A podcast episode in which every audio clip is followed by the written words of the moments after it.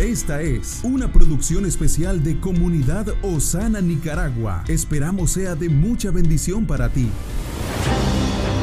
Somos una iglesia que se entrena constantemente. La palabra de Dios prevalece por los siglos de los siglos. Es nuestro fundamento. Nuestra esperanza está puesta en Dios porque nuestra condición no define nuestra posición. Crezcamos juntos en Cristo.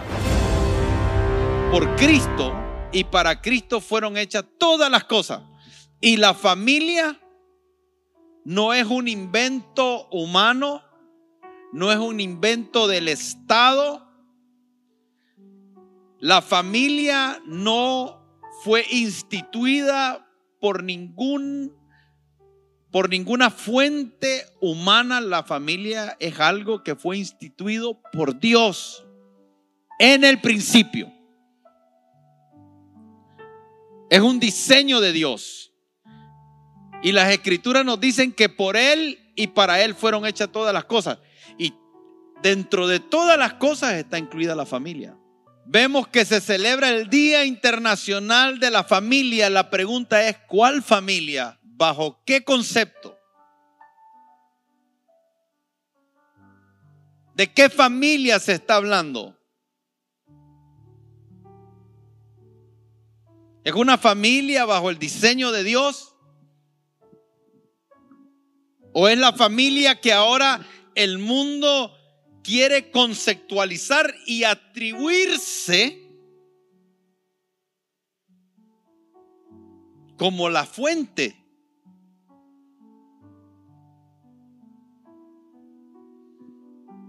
Tenemos que tener ojos muy agudos. Y quiero leerles un pasaje que habla de la historia de un padre de familia y está en Segunda de Reyes capítulo 20. En aquellos días Ezequías, un rey, cayó enfermo de muerte. Y vino a él el profeta Isaías, hijo de Amós, y le dijo, Jehová dice así, ordena tu casa porque morirás y no vivirás. Ahora, Preste atención hasta este momento. Porque lo que está recibiendo este rey es un anuncio.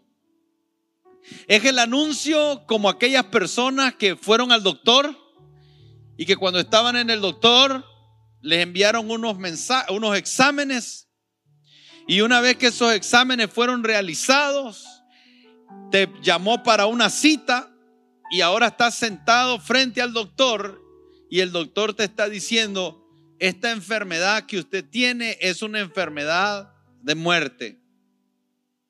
Es una enfermedad la cual tiene un diagnóstico irreversible y sus días en esta tierra están contados. Creo que es una de las cosas más terribles que un ser humano puede vivir. a los más fuertes, a los más valientes, los más temerarios. Una noticia así a cualquiera le mueve el piso. Y no solo cuando se trata de ti, sino cuando se trata de seres queridos, seres amados, los cuales reciben un diagnóstico así.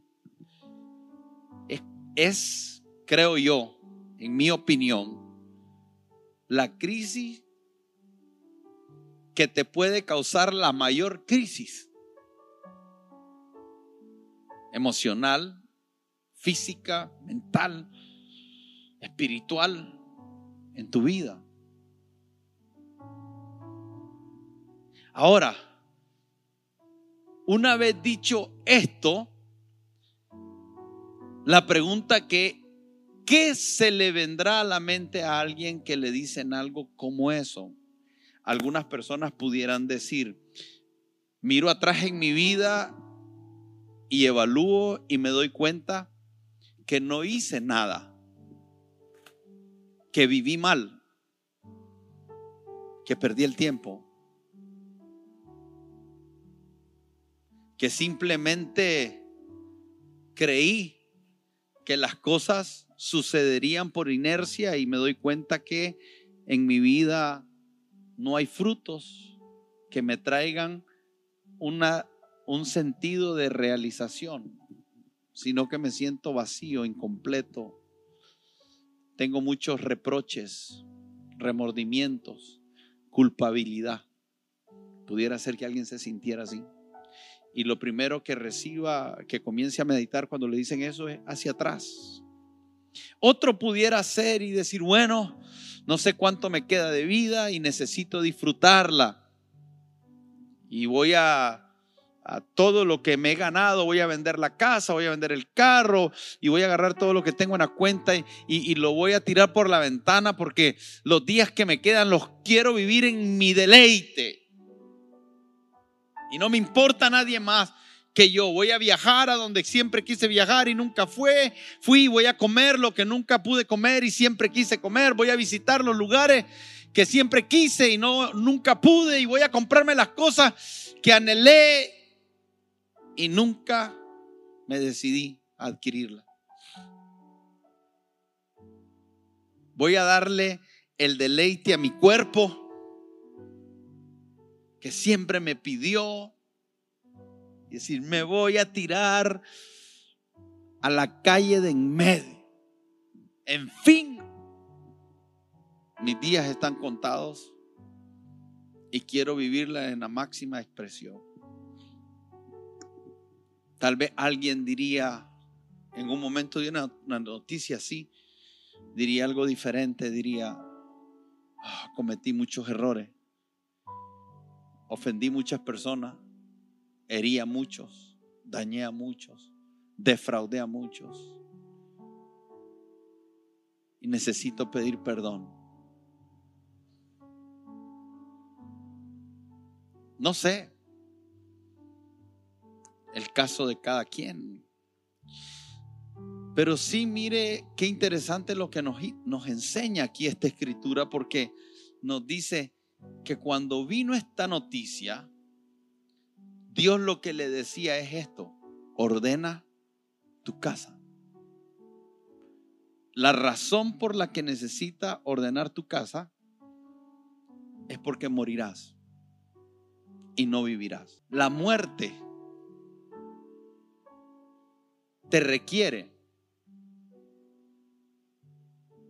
que tengas un orden se Dios espera que cuando nos llegue ese momento tengamos las cosas en orden. Nuestra casa en orden. No todos sabemos el día. A no todos se nos anuncia. A algunos la muerte los toma por sorpresa llegue en el momento menos esperado. No hay un aviso. Y si no hay un aviso, entonces, ¿qué significa eso? Cuando todos, sin excepción alguna, tenemos que enfrentar la muerte. ¿Qué significa proféticamente lo que este profeta le estaba anunciando al rey Ezequías. Porque era un anuncio. ¿Sabe, ¿Sabe cuando un profeta llegaba donde alguien y le decía, así dice Jehová, así dice el Señor? Lo que le estaba diciendo es, yo soy simplemente un mensajero, un vocero de lo que Dios ya dijo en el cielo. Es Dios hablando. El rey Ezequías no podía oponerse, no podía rechazar. Era Dios diciendo, Dios determinó que tú vas a morir. Y el consejo para que enfrentes la muerte es que tengas en orden tu casa. Pero era una voz profética traduciendo lo que Dios ya había dicho. Y no viene como una palabra de juicio, porque si bien es cierto, había una sentencia de muerte para él, nosotros todos, si hay algo que tenemos seguro, es que si Cristo no viene, un día partiremos de esta tierra. Y es importante que sepamos que aquí el énfasis que nos está dando es que cuando ese momento llegue, lo más importante es que tengamos la casa en orden. Y eso comienza hoy. En Génesis capítulo 1, nosotros podemos ver cómo dice, y la tierra estaba desordenada y vacía y las tinieblas que estaban sobre la faz del abismo y el Espíritu de Dios se movía sobre la faz de las aguas. Y nosotros vemos ese atributo de Dios, esa naturaleza de Dios, revelándose como un Dios que no le gusta estar en medio del desorden. Que le gusta ser parte del orden. La vida en el planeta Tierra y en el universo entero está basada sobre el principio de orden.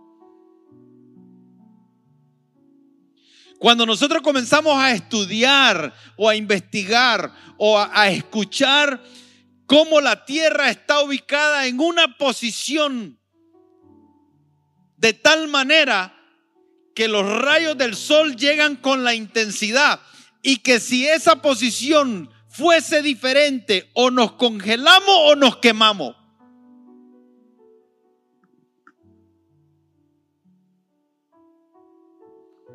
Eso es orden. Cuando el hombre cambia el orden natural de las cosas, se convierte en desorden. Y la humanidad es experta en causar desorden. Y el desorden es producto de no ir acorde con el Dios de orden. El espíritu del anticristo no solamente se opone a Dios en un sentido, en realidad lo que se opone es al orden divino.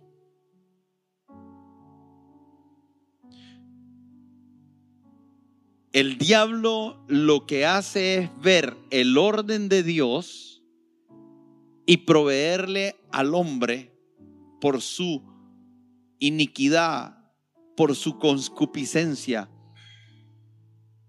un diseño alterno de desorden.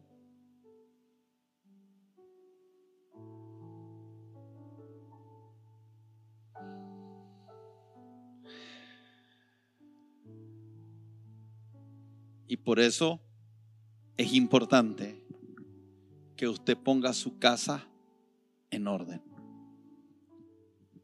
El mundo entero deterioró la familia y la sigue deteriorando. Pero los estados y las naciones ahora están preocupados por una sociedad en caos y una sociedad es el producto de familias. Tenemos un mundo caótico y queremos ordenar el desorden que nosotros mismos creamos, pero por el contrario a ordenarlo lo que estamos provocando es más desorden.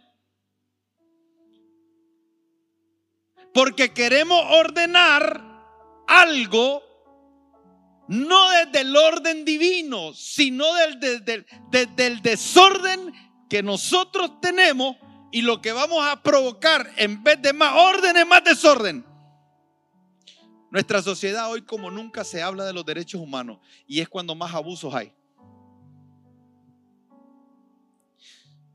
Hoy es cuando se habla de más igualdad y es cuando más caótico están las cosas en el mundo entero. Yo no puedo ordenar el mundo, pero sí puedo ordenar mi casa.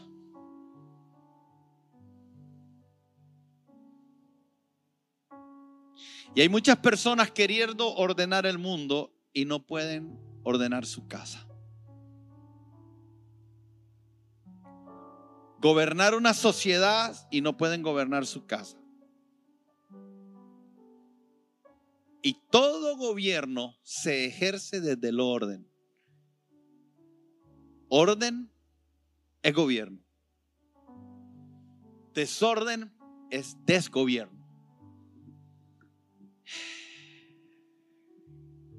La voz profética que estamos soltando hoy es, ordena tu casa,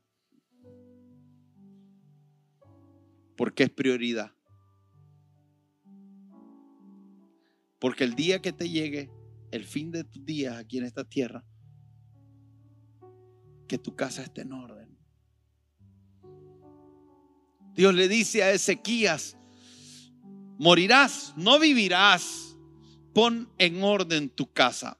Entonces cuando nosotros hablamos de orden, quiero primero definir lo que es desorden.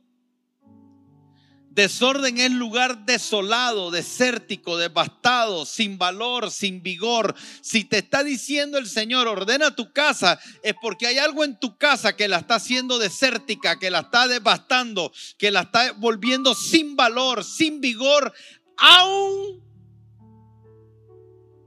cuando en realidad debería de ser todo lo contrario.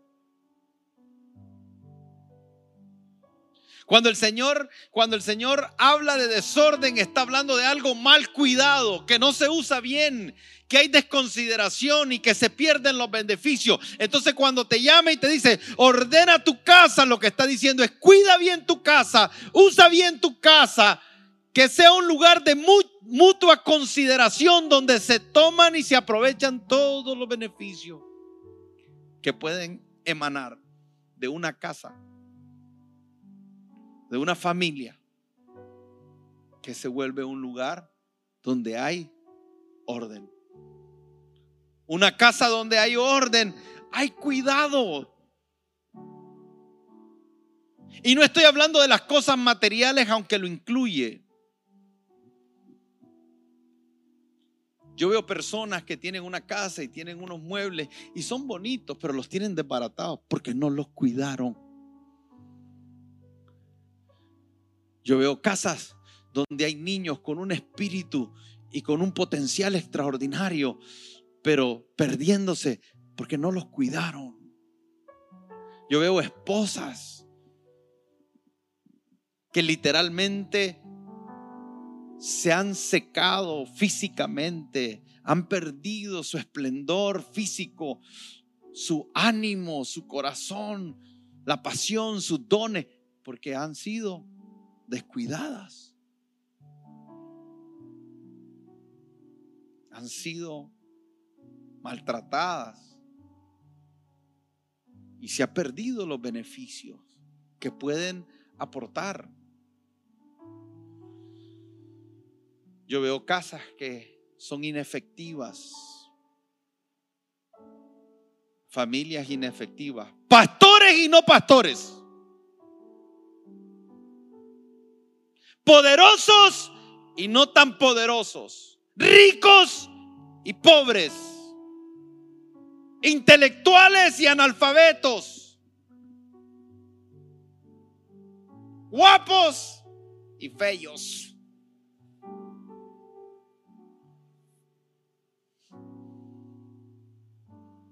Talentosos y no tan talentosos. Pero tienen algo en común. La casa es inefectiva.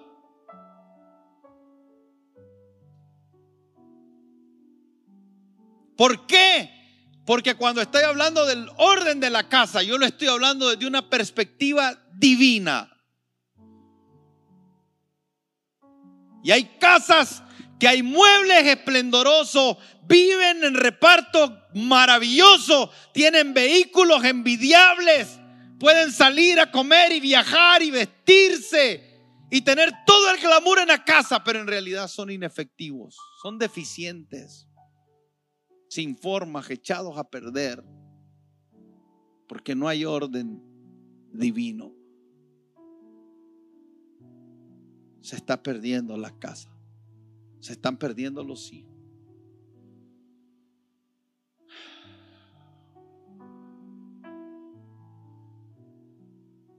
Y puede ser un hombre y una mujer conforme al corazón de Dios. Y aún así, vivir en desorden en tu casa. ¿Sabe que hay un pasaje donde David llora la muerte de Absalón? Y tal vez voy a tratar de dramatizarlo. Déjeme ver si lo hago bien. Hijo mío, Absalón, hijo mío, hijo mío, Absalón, ¿quién me diera que muriera yo en lugar de ti? Absalón, hijo mío, hijo mío. Y si nosotros leemos esta parte sin entender el todo, nos quedamos con una revelación a medias. Pero quiero que vea el dolor de un padre.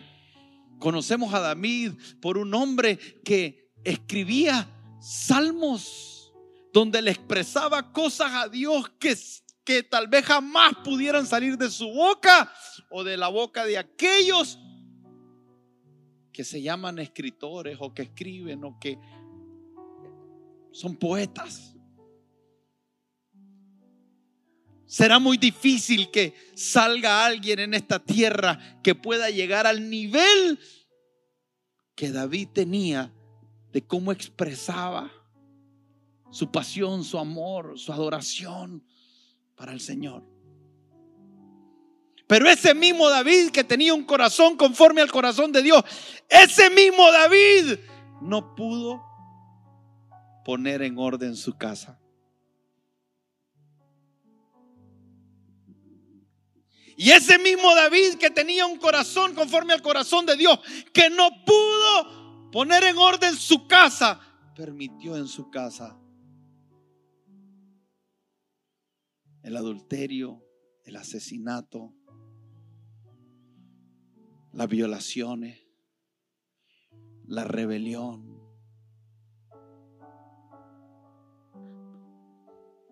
Porque él pecó y adulteró con una mujer que no era su mujer. Y cuando tú pecas, estás en un rumbo donde puedes terminar siendo un asesino. Y tú hoy me dirías a mí, yo jamás, ¿quién diría que David asesinaría para ocultar el embarazo de una mujer que no era su esposa? Lo mató por el embarazo, no por la mujer.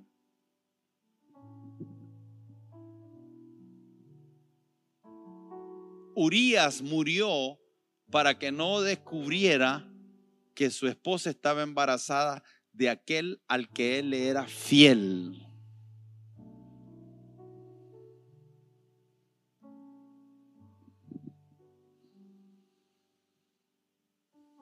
Porque un pecado tiene un principio, pero el pecado es insaciable. Y cuando alguien va por un rumbo de pecado es capaz de hacer cualquier cosa. Una persona en pecado, abierto, llamándose creyente, no es confiable. Se le ama, se le debe de amar. Pero una persona que practica y que persiste en el pecado no es confiable porque puede hacer cualquier. Estoy hablando de David. Están aquí no pudo gobernar su casa, no pudo ordenar su casa, pero era un hombre conforme al corazón de Dios. ¿Sabe qué estoy diciendo? Que hay gente aquí que puede amar a Dios con todo su corazón, que puede servirle a Dios con todo su corazón, que pueden tener años de estar caminando con Él y aún así no tener ordenada su casa. Porque David permitió las violaciones, la inmoralidad no entendió la responsabilidad que tenía sobre su casa y siendo un rey no pudo ordenar su casa. La iglesia ama a Dios, le sirve a Dios, paga un precio muy alto, pero una cosa que el Señor quiere es que tengamos nuestras casas en orden. Y la voz profética para su vida y para mi vida hoy, la palabra profética para nuestra vida es, es tiempo de enfocarnos como prioridad en poner nuestra casa en orden. Porque uno de los atributos principales que Dios nos muestra desde un inicio, y Él habla a través de la creación, es que toda la creación tiene un orden. Y es un orden divino, no es natural, no es lógico, no es humanista, no tiene que ver con derechos humanos, es un asunto divino.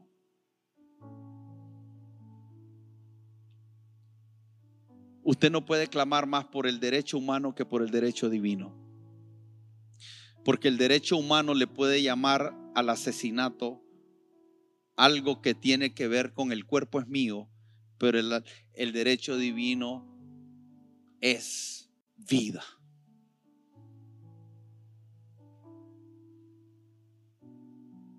Cuidado cuando estamos clamando por derecho humano, haciendo a un lado los derechos divinos.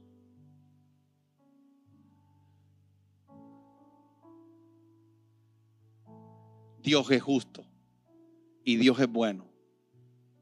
Y Dios creó un orden. Y a ese orden nosotros nos aferramos y lo traemos para nuestra casa. Amén. Porque el Señor miró que la tierra estaba desordenada, en confusión. Hay familias enteras en confusión. Hay hijos en confusión. Hay finanzas en confusión. Hay gente que tiene trabajo pero no son productivos. Hay gente que tiene negocio pero no, no son productivos. Estaba viendo, me mandaron algo, un, un video y lo miré. Estaba una mujer así y entonces llega el marido y le dice, ¿y por qué no tenés todo arreglado aquí? Le dice. ¿Qué pasaste haciendo todo el día? Si estás todo el día en la casa, todo aquí debería estar arreglado. Y le contesta la mujer y le dice, ¿y vos pasás todo el día en el trabajo y nunca tenemos reales?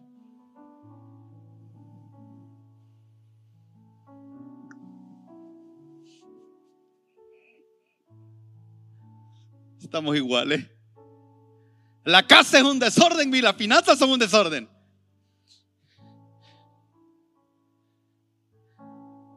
Porque hay endeudados millonarios y hay endeudados con salario mínimo.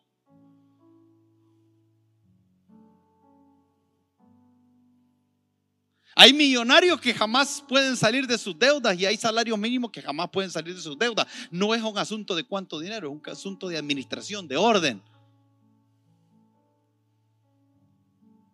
Entonces hay, hay casas que tienen un caos financiero y hay casas que tienen un en la relación matrimonial y hay casas que tienen un caos emocional, personas que tienen problemas internos, porque hay un desorden externo y hay un desorden interno, pero en realidad el desorden externo es solamente el reflejo de lo interno.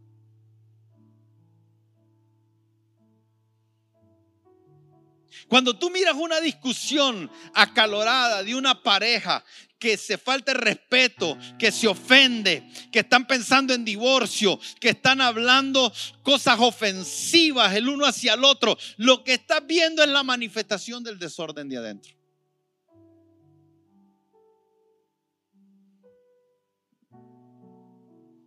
Cuando ves niños llenos de temor, cuando ves niños con problemas de depresión, cuando ves niños con problemas serios de violencia, cuando ves niños con todo tipo de manifestación de, drogas y de todo, todo eso que vas a ver es la manifestación de un desorden. Se salió del orden y las cosas no ocurren de un día para otro. O sea, un niño no aparece en la droga porque, ¡ah! ¿Qué pasó? Me encontré con la droga. Una niña no de repente dice, estoy embarazada y, y, ¡ah! Estoy embarazada. Me encontré con el embarazo. Perdone que, que, lo exprese de esta manera, pero quiero traer entendimiento. Nada ocurre sin causa.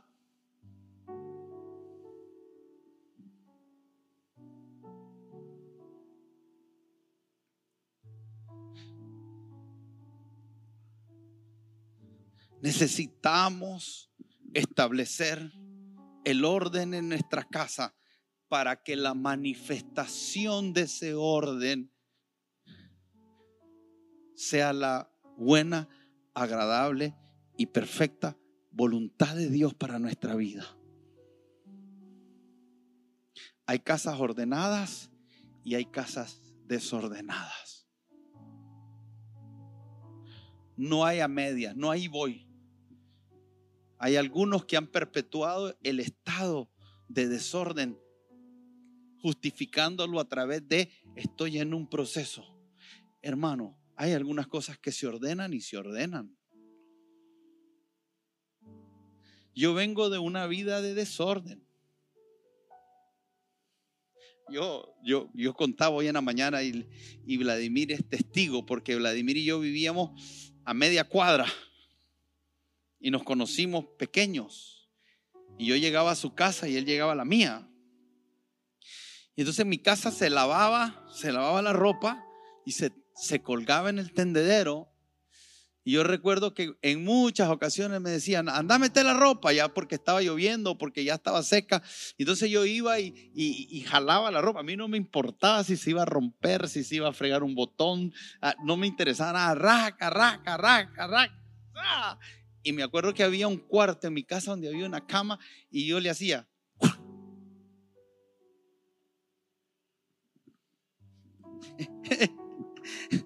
yo crecí buscando mi ropa ahí. Y hasta lo hacía juguete porque cuando llegaba y estaba la cama me tiraba. Usted sabe el problema a la hora de encontrar un calcetín. Encontraba uno y quería, quería encontrar el par de ese, no podía, porque había un desorden. Entonces, como a mí no me importaba, me lo ponía uno de uno y otro de otro.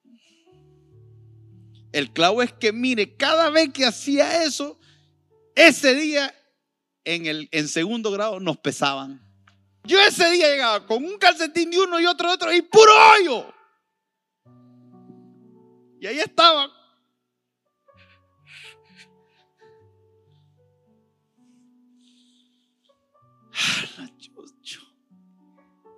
Y era de los primeros porque lo hacían por orden de tamaño. Vladimir era el último. Y todos estaban viendo. Y, como ya sabían que era un desastre, decían, ahí viene, ahí viene, ahí viene, prepárense que viene, vamos a ver con qué sale este brother ahora. Ahora quiero ser un hombre de orden. Entonces, usted llega al closet donde yo tengo mi ropa y todas las perchas miran hacia el mismo lugar. No tienen ojos, yo sé. Ok, lo voy a decir bien, pues todas las perchas apuntan, no tienen dedo. ¿Y cómo apuntan? El gancho ese. Deje de estar peleando conmigo, déjeme predicar. El gancho, el gancho. La parte abierta, donde es que va así. Es más, si alguien anda una percha, tráigame para eso. Todo está viendo para un mismo lugar. Mi esposa me arregla la ropa y yo la rearreglo. Me gusta que si las perchas son de madera, todas sean de madera. Si son plásticas, todas sean plásticas. Así tengo. Los zapatos, los calcetines. Para mí peinarme era un problema. Porque nunca había peine en el lugar correcto. Y mis hijas saben que tengo un trauma. Tengo, he comprado paquetes de 20 peines y los tengo ahí porque me los sacan a cada rato. Y tengo tres mujeres y las tres usan el pelo hasta aquí. Y no hay cosa más horrible que hacerle así y que se te quede pegado un moño de pelo de otra persona en el cabello. Y siento que se viene por aquí. Bueno, cuatro, si querés, también vos. Yo hacer lo mismo. Porque a veces cuando iba a clase, cuando iba a clase y no encontraba el peine, o iba a ir a no encontraba el peine, entonces estaba mi abuela y usaba aquella peineta. Abuela, présteme la peineta. Y esa peineta era puntuda, me hacía hoyos en el cráneo, me dolía, me sacaba sangre. Y era curva. ¿Cómo me hago un partido con una curva? ¿Sabe cómo es cuando, ¿dónde está el peine? ¿Dónde está el peine? Y, tengo que llegar, me va a agarrar la tarde. O sea, el desorden, hermano, y, que le sirva esta ilustración para, para que verdaderamente usted pueda viajar a esa vida improductiva cuando hay desorden.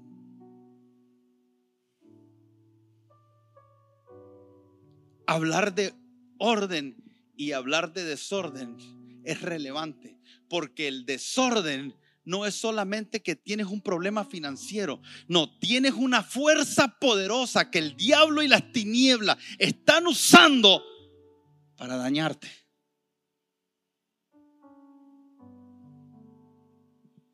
Para llevarte un día a que llores hasta que ya no tengas fuerzas como lo hizo David por no traer orden a la casa a encontrarte un día con la muerte y que, y que, y que venga un profeta y te tenga que decir, hey, pon en orden las cosas porque vas a morir. Y la gente cuando está en el hecho de muerte pide perdón, busca cómo hacer. No está mal, está bien hacerlo en el último momento, pero ¿por qué no vivir una vida de orden? ¿Por qué no saldar cuentas hoy sin que tengas que tener una mala noticia? ¿Por qué no administrar bien las cosas hoy sin tener que tener una mala noticia? ¿Por qué no pensar en que tu estabilidad económica, tu estabilidad emocional, tu estabilidad espiritual, tu estabilidad profesional, tu estabilidad en los negocios, todas esas cosas que tú tienes en orden?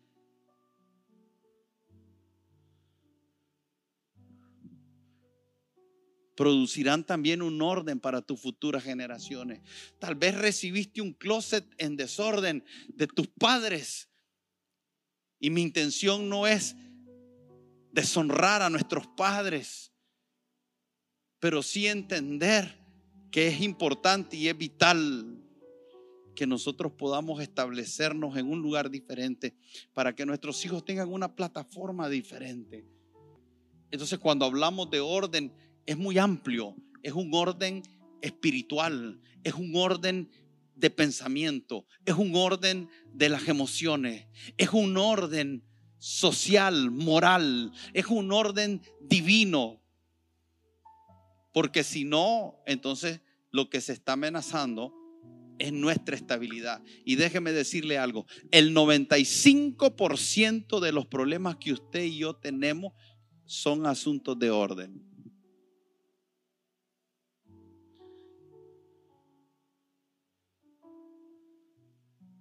Usted sabe que hay muchos de los problemas que nosotros tenemos que no importa cuánto ayunemos y oremos y leamos la Biblia, si no traemos orden a nuestra vida, no vemos el cambio.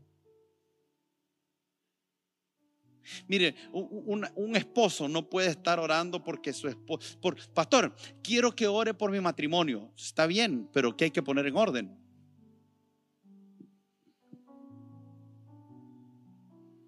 Estoy ayunando, pastor. Llevo 40 días ayunando por mi esposo. Sí, pero ¿qué necesitas tú poner en orden?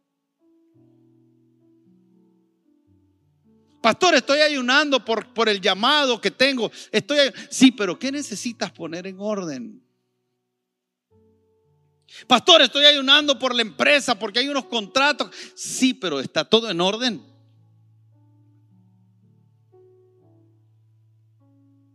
Trabaja en el orden. La oración es una de las prácticas del creyente más relevante, pero el orden hace que una oración sea eficaz. Porque las escrituras dicen la oración eficaz, la oración la oración eficaz es aquella que clama desde una posición de orden. No de perfección. no de orgullo, de creer que me merezco algo. Pero la oración eficaz es aquella que clama desde una posición de orden.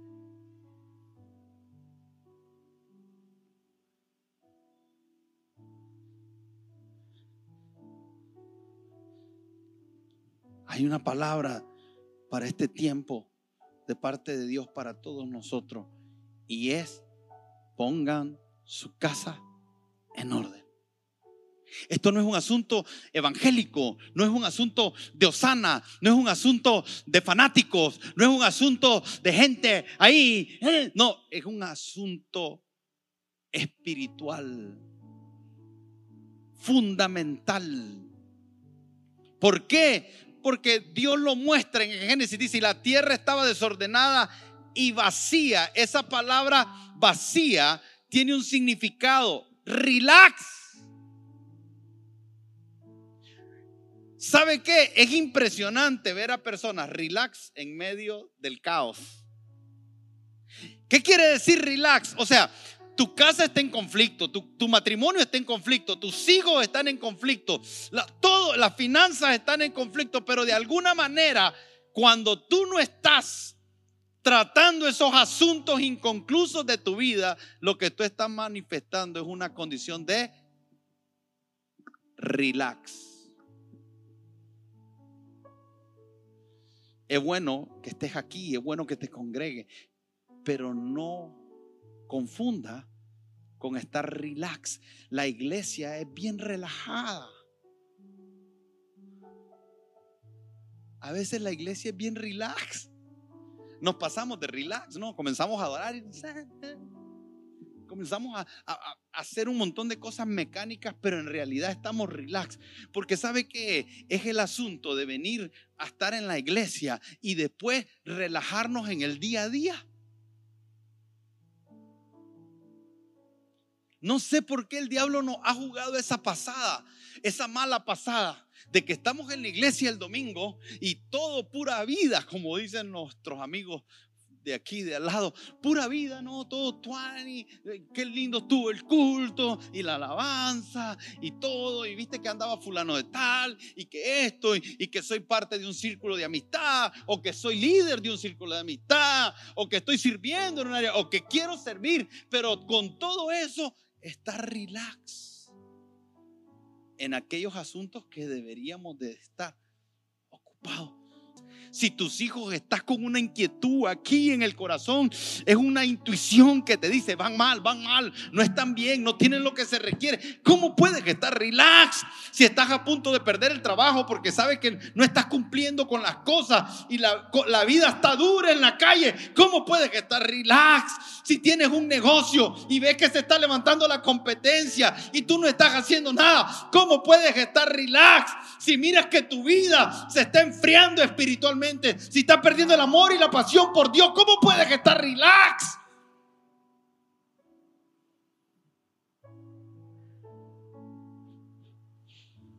¿Cómo puede ser que David, viendo la violación de un hermano para otra hermana, la rebelión, pudiera estar relax?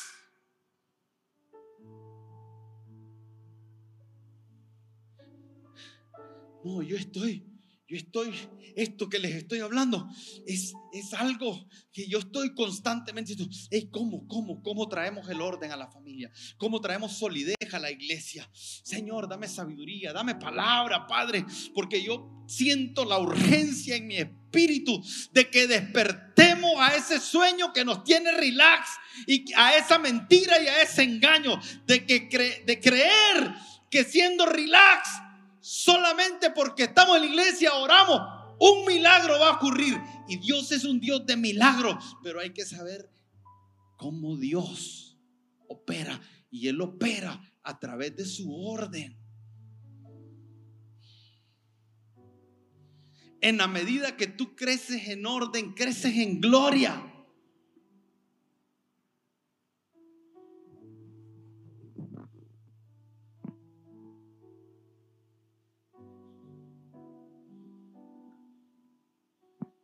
O sea, hay gente que está descansando y está reposando cuando deberían de estar trabajando.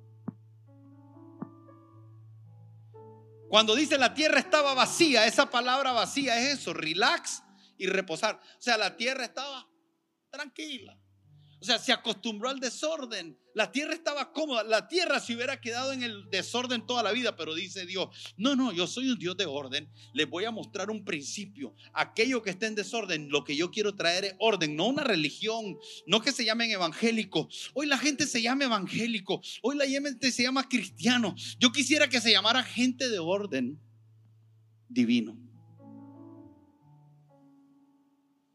Yo quisiera que nos midiéramos, no, no por si voy todos los domingos a la iglesia, sino cuánto orden de Dios tengo en mí. No por cómo hablo. Dios te bendiga, hermanito. Aleluya, gloria, santo, al que vive por siempre, por los siglos de los siglos, de los siglos, de los siglos. Yo quisiera que la gente se midiera por cuánto orden, cuánto orden tengo en mi familia, cuánto orden tengo en mis emociones, cuánto orden tengo en mi pensamiento, cuánto de Dios hay en mí. Porque lo que hace Dios es hablar al desorden, hablar al desorden. Por eso dijo Dios y dijo Dios y la tierra estaba vacía y el Espíritu de Dios se movía sobre la faz de la agua. ¿Sabe lo que no nos falta en la iglesia? Es el mover del Espíritu Santo. Pero al igual que la tierra, al igual que la tierra estaba desordenada, hoy nosotros somos la tierra que el Señor está queriendo soltar una palabra y que requiere orden. Dice, así ha dicho Jehová de los ejércitos, no escuchéis las palabras de los profetas. ¿De quiénes? De los profetas que qué hacen? Y alimentan con qué? ¿Sabe lo que es una vana esperanza? Te va a ir bien sin decirte lo que tú tienes que hacer para que te vaya bien. Hay personas que quieren que les digan que les va a ir bien, pero no quieren que les digan lo que tienen que hacer para que les vaya bien. Y cuando uno comienza a hablar como de parte de Dios que te va a ir bien sin hacerte saber lo que se requiere de ti, te está generando esperanzas de alcanzar algo que jamás alcanzará. Es vano, es vacío. Te están diciendo te va a ir bien, pero es una esperanza vacía, no lo vas a ver. Dice, las palabras de los profetas que os profetizan o alimentan con vana esperanza, hablan visión de su propio, no de la boca de Dios. Dicen atrevidamente a los que me irritan, escuche, a los que me irritan. ¿Quiénes son los que irritan a Dios? Los que no viven en el orden de Dios.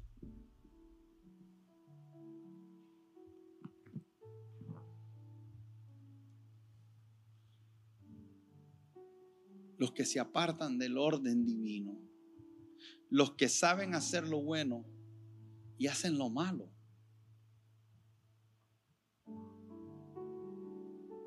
Irritan a Dios. Hermano, si tú sabes hacer lo bueno, no hagas lo malo. Si tú sabes que, que, que, hay que ser fiel en el hogar, que hay que tratar bien a los hijos, que hay que ser honesto, que hay, que hay que perdonar a los que te maldicen, que no debes de tomar la justicia en tus propias manos. Dice, dicen atrevidamente a los que me irritan. En otras palabras, le hablan a un pueblo, vanas esperanza, les dice que tendrán, que tendrán, tranquilo, te va a ir bien. Vas a tener paz. Tendréis paz. Y a cualquiera que anda tras la obstinación de su corazón, dice, no vendrá qué. Escuche lo peligroso que es esto. Cuando estamos diciendo, hermanos, pon en orden tu casa, pudiera salvarle la vida a un hijo mañana. Pudiera salvarle el matrimonio a alguien.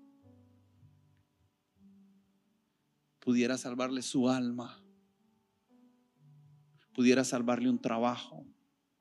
Usted sabe cuántas personas pierden un trabajo porque llevan los problemas de la casa al trabajo. ¿Sabe cuántas personas pierden los negocios porque los problemas de la casa lo llevan a los negocios? ¿Saben cuántos pastores pierden el ministerio porque asuntos no resueltos en la casa los llevaron a perder el llamado? A través de divorcios, de adulterio.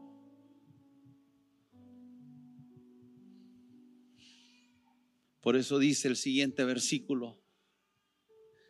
Y aquí viene donde lo establece porque no he rehuido anunciaros qué cosa. Hermano, usted no comete el error de ser de los que andan con comezón de oír, buscando una parte del consejo. Usted y yo somos de los que tenemos hambre de todo el consejo. no, se le corra los mensajes que lo confrontan con la palabra de Dios. No se le corra los mensajes que lo reten. No se, no, no se le corra los mensajes que se vuelven como un espejo que hace reflejar tus errores, tus debilidades a superar. No ande buscando solo oír lo que quiere. Deje que el Espíritu Santo traiga totalmente orden a tu vida. No te relajes. No es tiempo para relajarse. Y me gusta que lo ponga junto a la muerte, para que el día que enfrentemos la muerte o Cristo venga, y que les quiero soltar una palabra, coma y beba, porque hay mucho camino que recorrer. Dios tiene cosas todavía muy grandes que no ha logrado hacer, pero que quiere hacer con ustedes en esta nación y en las naciones de la tierra. Recibe esto. Si usted lo recibe, dele un fuerte aplauso al Señor. Porque el Señor está buscando. Él está buscando